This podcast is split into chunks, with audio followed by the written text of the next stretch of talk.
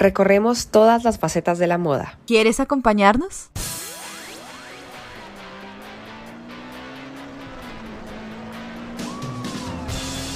En estos episodios viajamos al pasado, presente y futuro. Conversamos sobre las noticias que impactan al sector. E investigamos junto a algunos invitados para así chocar con la realidad de la industria.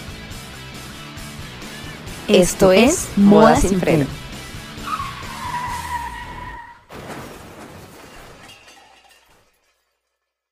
Hola a todos y bienvenidos a nuestro segundo episodio de Moda sin freno. Soy Cintia. Y yo Luisa. Y en este capítulo queremos abordar los cambios por los que ha pasado la marca española Valenciaga. Desde sus aciertos, desaciertos, desde cómo comenzó todo con Cristóbal. Vamos a abordar un poquito de historia de la marca y pues así llegar hasta los últimos años. Cinti, ¿a ti te gusta Valenciaga?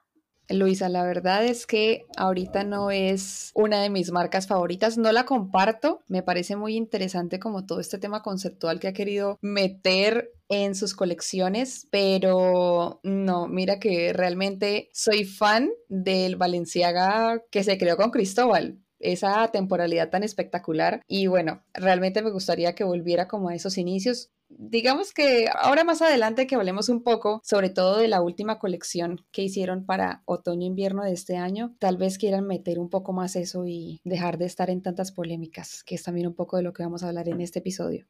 Sí, la verdad, yo, yo también estoy de acuerdo contigo. Siento que cuando todo comenzó era muy bello. Una de las cosas que caracterizó mucho a Cristóbal Valenciaga era que él estaba encargado de todo el proceso. Coco Chanel, por ejemplo, decía que una de las cosas que más admiraban de él y los diseñadores de esa época era que pues, Cristóbal era un costurero. Entonces por eso llegó a crear piezas que eran muy hermosas, que tenían mucha innovación para la época y siento que la única persona que logró y pues creo que no sería nada Valenciaga si, si no hubiera sido por Nicolás Guesquier, él en 1997 tomó el mando de, de, Valenciaga y lo recuperó pues después de todo lo que ha pasado, porque digamos como sabemos eh, a los que nos gusta la moda, Valenciaga quebró, después de su muerte prácticamente desapareció y no fue hasta que un consorcio francés eh, los compró y puso a un par de personas al mando, esto no funcionaba y no fue hasta el 97 que Guesquier llegó y finalmente salvó la marca. Eso también es muy interesante y bueno, no sé tú qué piensas, por ejemplo, entrando en un primer momento con el tema de esa fascinación que tuvo Cristóbal por coser y eso lo aprendió de su mamá, siendo su papá un pescador, luego inspirándose en los pescadores de San Sebastián en España para poder hacer sus colecciones con esos colores tan vivos y que también se convierte en uno de los pocos, si no es que en el único, que era capaz, comparado con la fama y la popularidad que tenían diseñadores como Gabriel Chanel o Elsa Schiaparelli en el momento, Christian Dior, que podía hacer un vestido completo él solo, ¿no? Él podía confeccionarlo. Entonces eso es fantástico también. Sí, lo que tú dices, una de las cosas que definía muchísimo a Cristóbal era que él podía coger un pedazo de tela y hacer un vestido sin costuras y en muy poco tiempo. O sea, él tenía una gran habilidad para crear volúmenes, formas. De él también se destaca muchísimo el haber puesto en pasarelas todo el tema de los vestidos negros, los abrigos, los cuellos sin botones, las mangas japonesas, impermeables, el vestido túnica también fue muy famoso. Tú me estabas contando también lo del Met. Yo quisiera saber un poquito más de eso. Creo que me parece un dato súper interesante y lo desconocía. O sea, entendía que con Diane Breland fue que inició todo lo del Met, pero pues me gustaría saber también por qué decidieron elegir a Valenciaga para hacer este, como este relanzamiento. Un poco de lo que pude averiguar, además de que es, y esto es lo más importante, ¿no? Porque le da como esa entrada al Met antes de que llegara Anna Winter con todo el tema de la gala del Met y demás. Esa primera entrada que le dan a la moda en el museo y es con Diana Breland en 1972. Ese es el año en el que muere Cristóbal Valenciaga y es por eso que la primera exposición se da un año después y se celebra el trabajo del modisto. Entonces, básicamente, eso fue lo que pasó. Yo creo que si no hubiera encontrado esta información sobre Cristóbal Valenciaga, no me hubiera dado cuenta tampoco del impacto que tenía en el mundo de la moda en ese momento. Eran tantos los diseñadores importantes que estaban en París en ese momento que tú dices, ¿cómo es que logra un español llegar como a tener esa influencia? Sobre todo en gente tan importante y que hablaba de moda como en ese caso Diana Vreeland, que no solamente era editora de Vogue, sino también de Harper's Bazaar.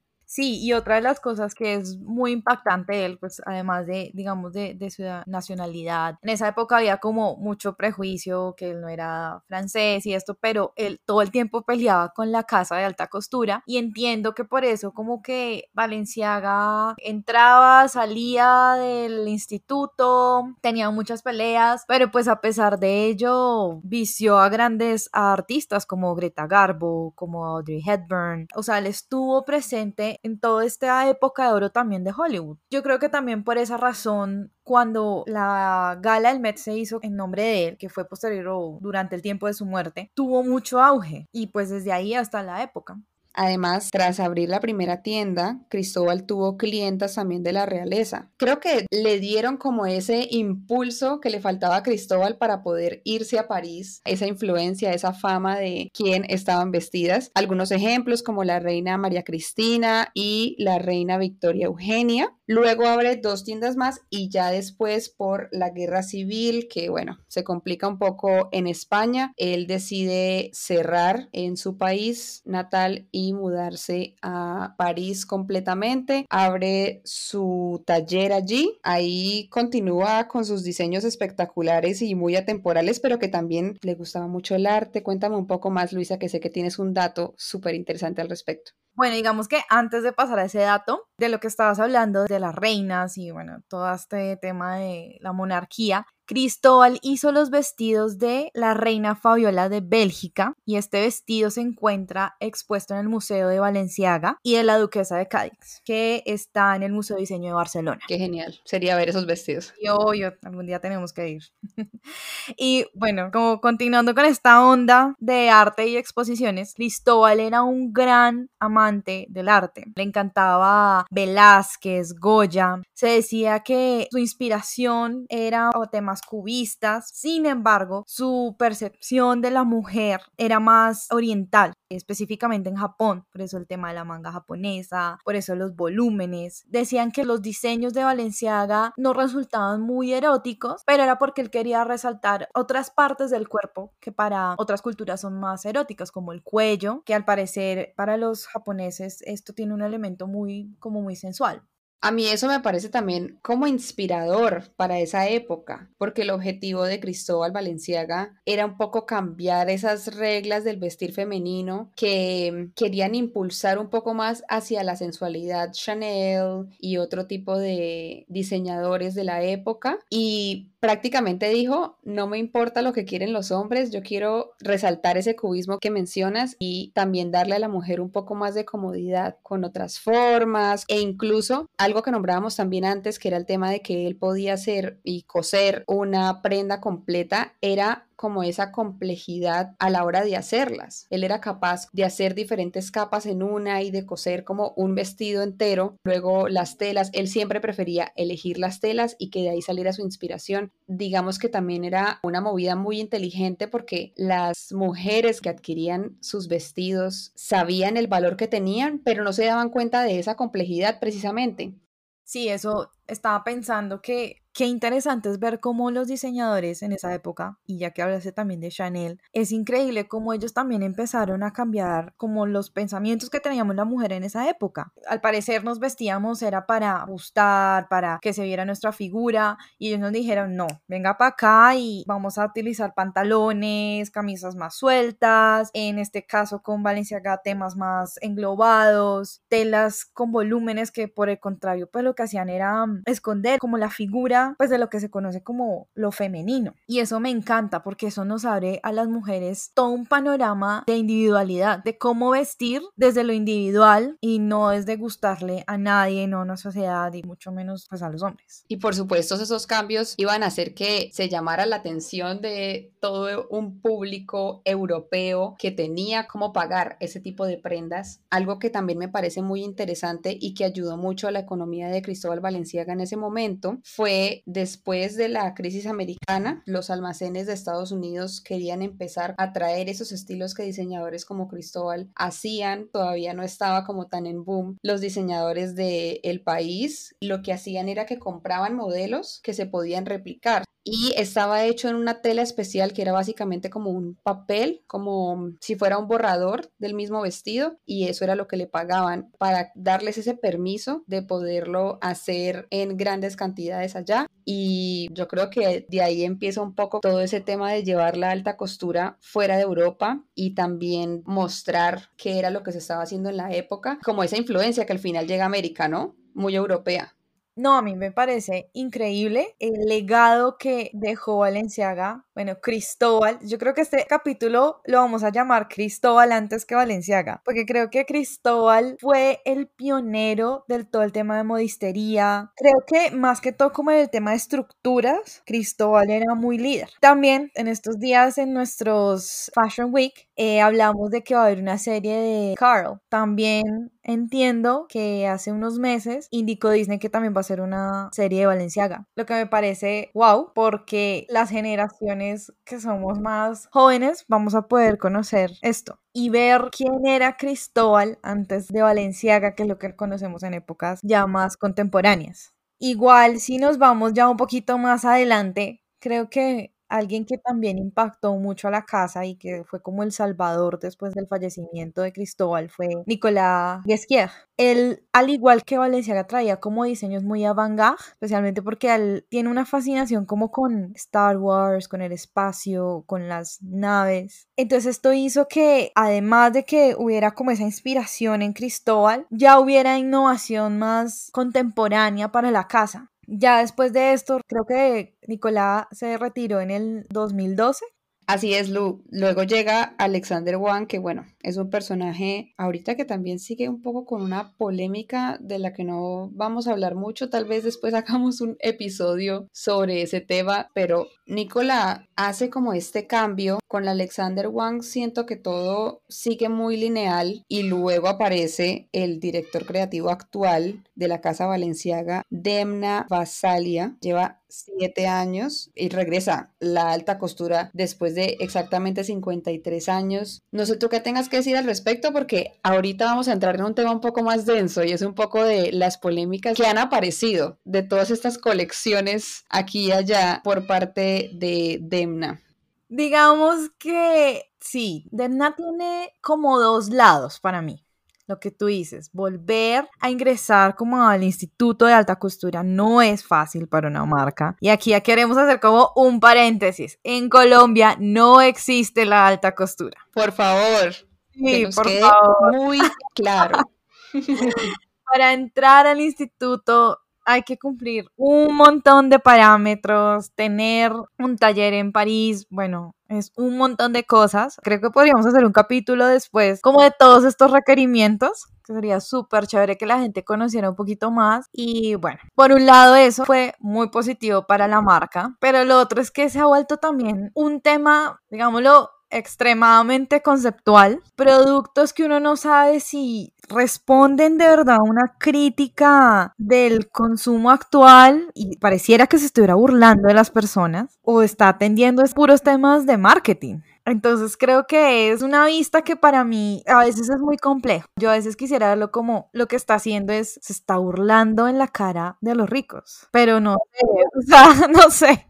Es algo que también comparto mucho. Para mí, Demna te da como unos productos que siguen en el ojo de la crítica, que bueno, ya los vamos como a hablar un poco más, pero específicamente los zapatos desgastados que saca Valenciaga y que empieza a vender tal cual como tú lo estás mencionando. De alguna manera se burlan de las personas que tienen el capital para adquirir este tipo de productos que bajo mi percepción no tienen ningún sentido puede convertirse en un tema muchísimo más denso para la persona que lo compre. ¿Por qué estás usando un zapato desgastado que de pronto pueda dar una referencia a alguien que de verdad no puede? Y las personas también te van a ver como tú estás con esos zapatos así, que se ven sucios, y llegas a tu casa y en tu casa vas a estar viviendo con un montón de lujos y cosas que no tienen absolutamente nada que ver con esa estética. Entonces se convierte en una discusión en la que yo creo que nos podríamos quedar también para hacer un episodio.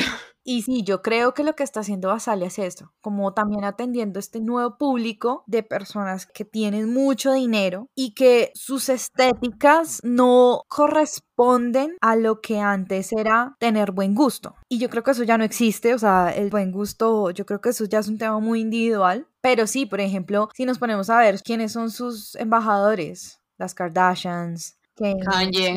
ajá. Entonces, creo que Valenciaga corresponde también a otro público. Y mira que es un tema que lo están replicando otras marcas.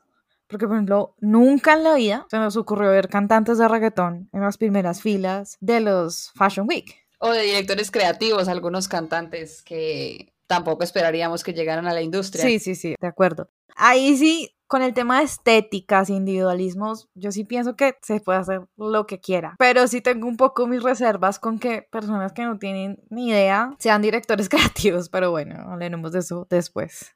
Hay algo que también dices y que creo que es como el punto inicial de todo, y es que para Valenciaga ahora la idea de darnos estos productos para que los usemos, para que nos tomemos fotos con ellos, para que vayamos a Fashion Weeks, intentan mostrarnos que para la industria ese tema de la alta costura y de los estilos tan atemporales y tan clásicos y que bueno, en la época no tenía mucho que ver con los estampados, por lo menos al inicio, está como super out y lo que viene ahora es, todo tiene que ver con el marketing, con la forma en la que lo mostremos al mundo y, por ejemplo, Jeremy Scott con Moschino, con algunas de las colecciones que él también ha mostrado que tienen que ver con marcas y con empresas que son súper ajenas a la moda, pero que también incluso si llegan a ser bastante conceptuales, profundas, creo que también nos están dando un mensaje en la industria de lo que sea que yo vaya a incluir en mis colecciones se va a vender.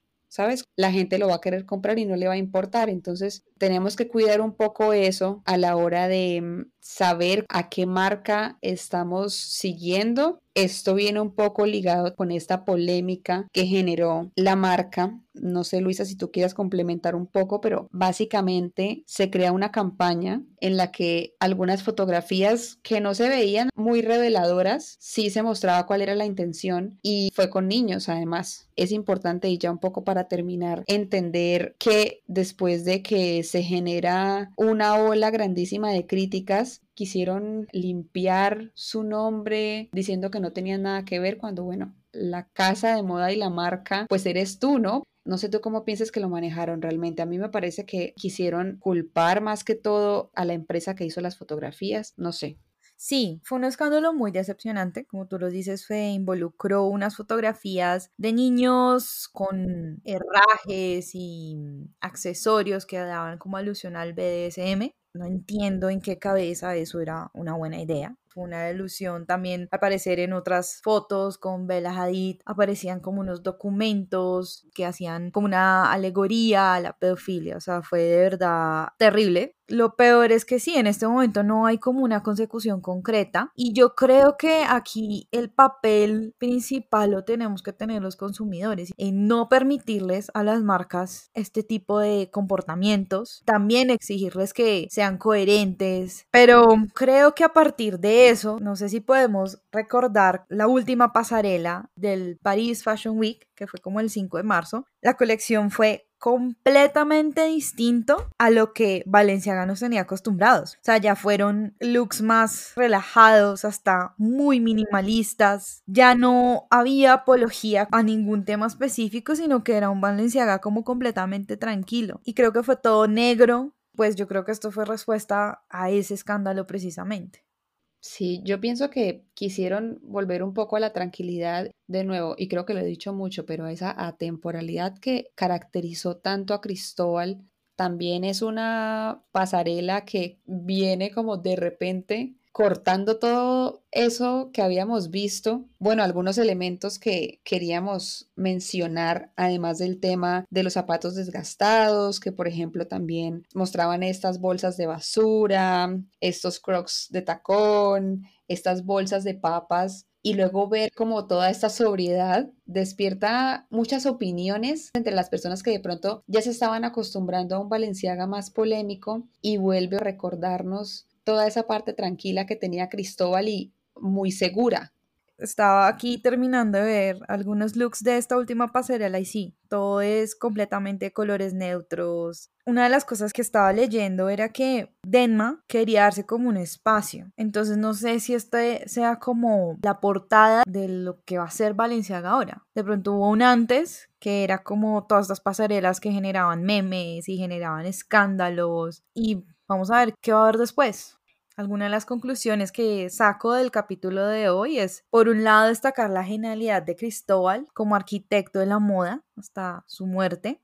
Y como un último pensamiento, porque creo que es algo ya muy personal y es algo que pues nunca se me había pasado por la cabeza. Valenciaga nos tira los prejuicios sobre el vestir bien, especialmente ahorita en esta época contemporánea, sobre qué es el buen gusto, nos permite pensar sobre la sociedad en la que vivimos y cómo los medios y redes pues nos consumen. Y yo no sé si Denma lo hace de manera intencional o no, pero creo que es crucial tener esta claridad y estos espacios para nuestra mente. Entonces es súper increíble ver cómo la moda ahora también puede ser un tipo de arte contemporáneo. Y esto me parece como súper interesante y no lo había pensado de esa manera. También algo que es súper importante y yo creo que esto ya es como para las marcas de moda o de cualquier tipo de producto, que debe haber una claridad en el público objetivo, saber a quiénes se le está hablando y también que uno como consumidor exija no sé, ¿tú qué piensas de esas cosas?